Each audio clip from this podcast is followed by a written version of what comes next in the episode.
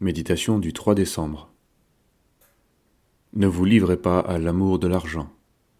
Lire Hébreu chapitre 13, versets 5 et 6. Ne vous livrez pas à l'amour de l'argent. Contentez-vous de ce que vous avez.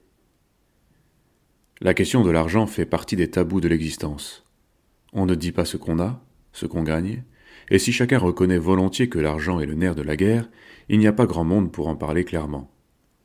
Ce rapport ambigu à l'argent qui n'épargne ni le riche ni le pauvre doit sans doute pour le chrétien être abordé à sa racine, c'est-à-dire d'une manière spirituelle.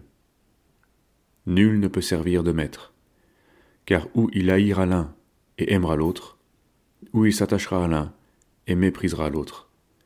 Vous ne pouvez servir Dieu et Mammon. Matthieu 6, verset 24.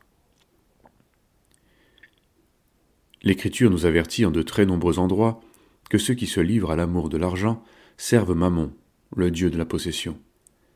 C'est le dieu de la civilisation de marché de Babylone, cette cité qui sera détruite, avec tous ceux qui se sont enrichis par sa richesse et par son luxe, et qui ont été séduits par sa gloire.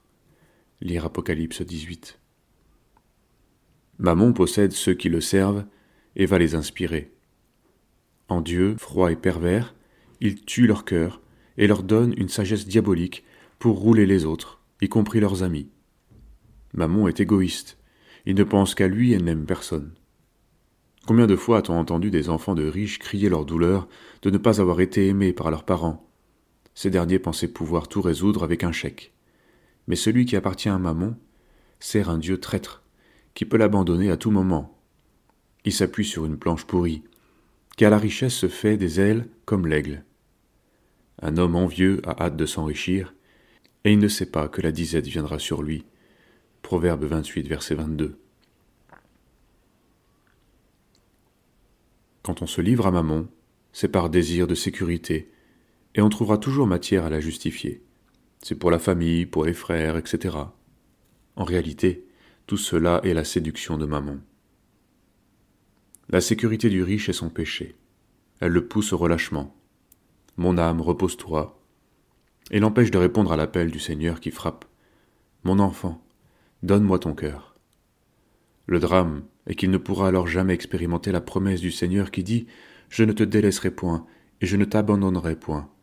Il s'est trompé de refuge, et en portera la peine, à moins qu'il se repente. Recommande aux riches du présent siècle de ne pas être orgueilleux, et de ne pas mettre leur espérance dans les richesses incertaines, mais de la mettre en Dieu, qui nous donne en abondance toutes choses pour que nous en jouissions. 1 Timothée chapitre 6